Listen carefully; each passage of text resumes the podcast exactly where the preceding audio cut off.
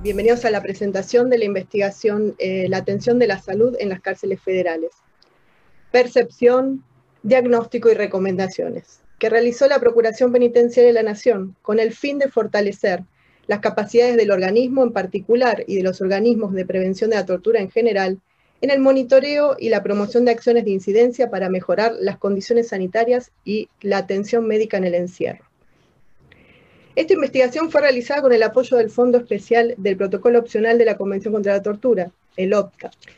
Por ello, para la Procuración Penitenciaria de la Nación es muy importante establecer como una política clave articular acciones para la promoción y protección de los derechos humanos de las personas privadas de la libertad, en el ámbito internacional con el objeto de lograr mayor fortaleza en el alcance de nuestras intervenciones. Va a intervenir como primera Em, intervención será la doctora Andrea Triolo, directora de la investigación y directora general de la Procuración Penitenciaria. Buenas tardes a todos, a todas. Muchas gracias por compartir y este momento con nosotros y con nosotras y acompañarnos en esta presentación de la investigación que lleva adelante la Procuración Penitenciaria sobre la atención de la salud en las cárceles federales. Desde hace muchos años, la Procuración Penitenciaria, a través de diversas líneas de trabajo, viene señalando graves problemas en materia de salud en el encierro. Esto fue lo que nos impulsó a llevar adelante este estudio, en el que a partir justamente de la experiencia acumulada de la Procuración de relevar la voz de las personas detenidas, podamos atender y entender la situación de la salud en el encierro desde una perspectiva de derechos humanos. La investigación de salud nos dio cuenta que el 85% de los casos, las personas privadas de libertad contaron con atención médica por pedido de la propia persona eh, detenida, no siendo convocados por los médicos para efectuar controles de rutina. Del mismo modo sucedió durante la pandemia. Nuestro mayor reconocimiento y gratitud a las personas privadas de libertad, que una vez más confiaron en la Procuración Penitenciaria y nos brindaron su testimonio para hacer esta investigación. Esperamos poder devolver esa confianza con este trabajo que pretende dimensionar los problemas de la salud en el encierro y contribuir en el diseño de políticas públicas que mejoren la atención de la salud. Y por qué no, creer que es posible pensar en la salud en las cárceles sin que ello implique una contradicción en sí mismo. Se encuentra eh, la doctora eh, Marta Monclús, que también es codirectora de la investigación con Andrea Triolo, eh, directora del Observatorio de la Procuración Penitenciaria. Te damos la palabra, Marta.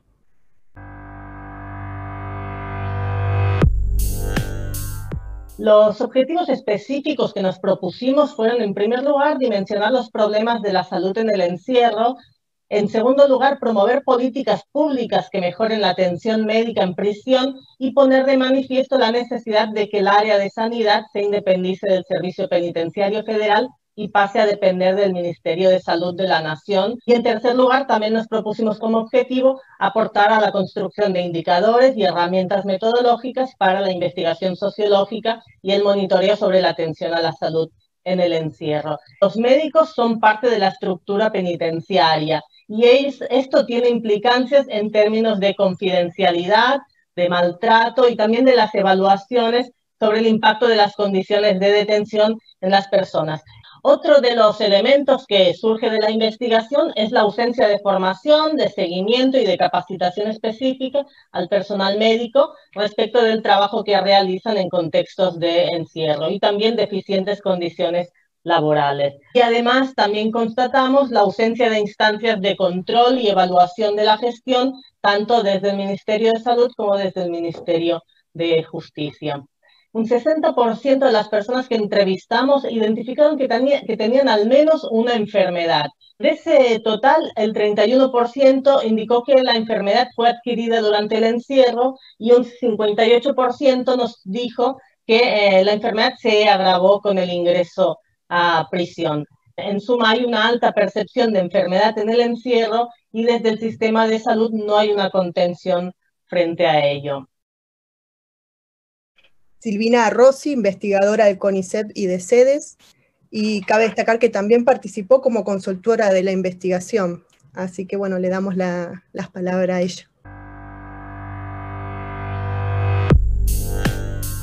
Las autoras inmediatamente lo interpelan a uno como, como lector y en realidad es una interpelación al implementador de políticas públicas acerca de la importancia fundamental de que el Estado haga el esfuerzo que se necesita eh, de recursos de política de cambio necesarios para garantizar la salud en la cárcel. Es una manera de decir, es necesario accionar porque de base lo que está, si no hacemos algo, es una situación enfermante y que genera justamente lo contrario, la no salud. Y el libro lleva ese lugar y para mí es una toma de, posición inicial muy importante. Y el otro punto que quiero eh, destacar es la visión de que la salud de las personas privadas de libertad habla de nuestra salud como sociedad, ¿no? No es la salud de ellas versus la del resto, Así garantizar el acceso a la salud no es algo que hay que hacer solo porque tenemos que mejorar la situación de la población detenida, sino que también tenemos que hacerlo por la salud general de toda la población. Es la falta de información oficial sobre datos epidemiológicos, morbi, mortalidad, etcétera, que es un indicador de la pobreza de los sistemas de eh, salud del sistema penitenciario federal. Lo que no se mide no existe y lo que no existe no se puede modificar. En ese sentido, la investigación realizada es un éxito. A mí me parece importante volver a la principal recomendación del libro, ubicar la atención a la salud dentro de la órbita del Ministerio de Salud para que sea independiente del servicio penitenciario, dice el libro y le queremos agradecer especialmente a Carmen Comas Mata, miembro del Subcomité contra la Tortura de Naciones Unidas, que está en Europa y tiene otros tiempos, así que muchas gracias por tu tiempo. Eh, te damos la palabra.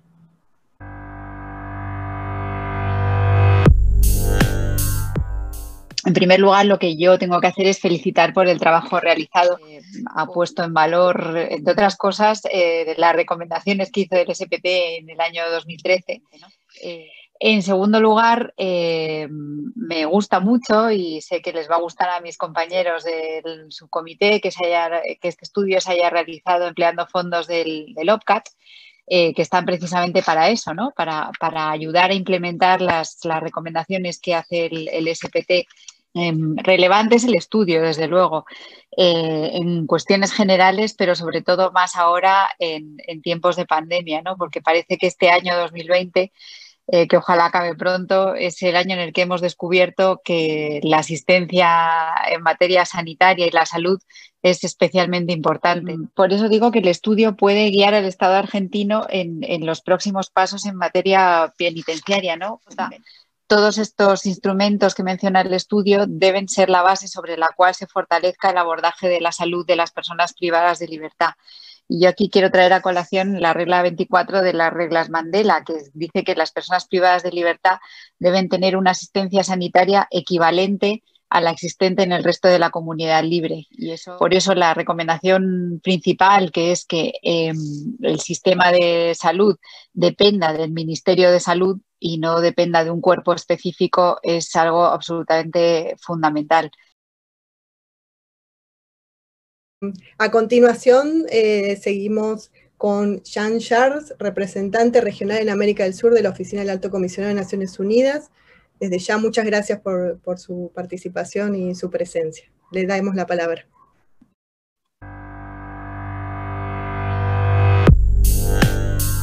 El porcentaje de personas que se enfermaron o empeoraron en la salud siendo en la cárcel el alto porcentaje de los quienes consumen psicofármacos y que más que 80% de ellos empezaron con los psicofármacos en la cárcel.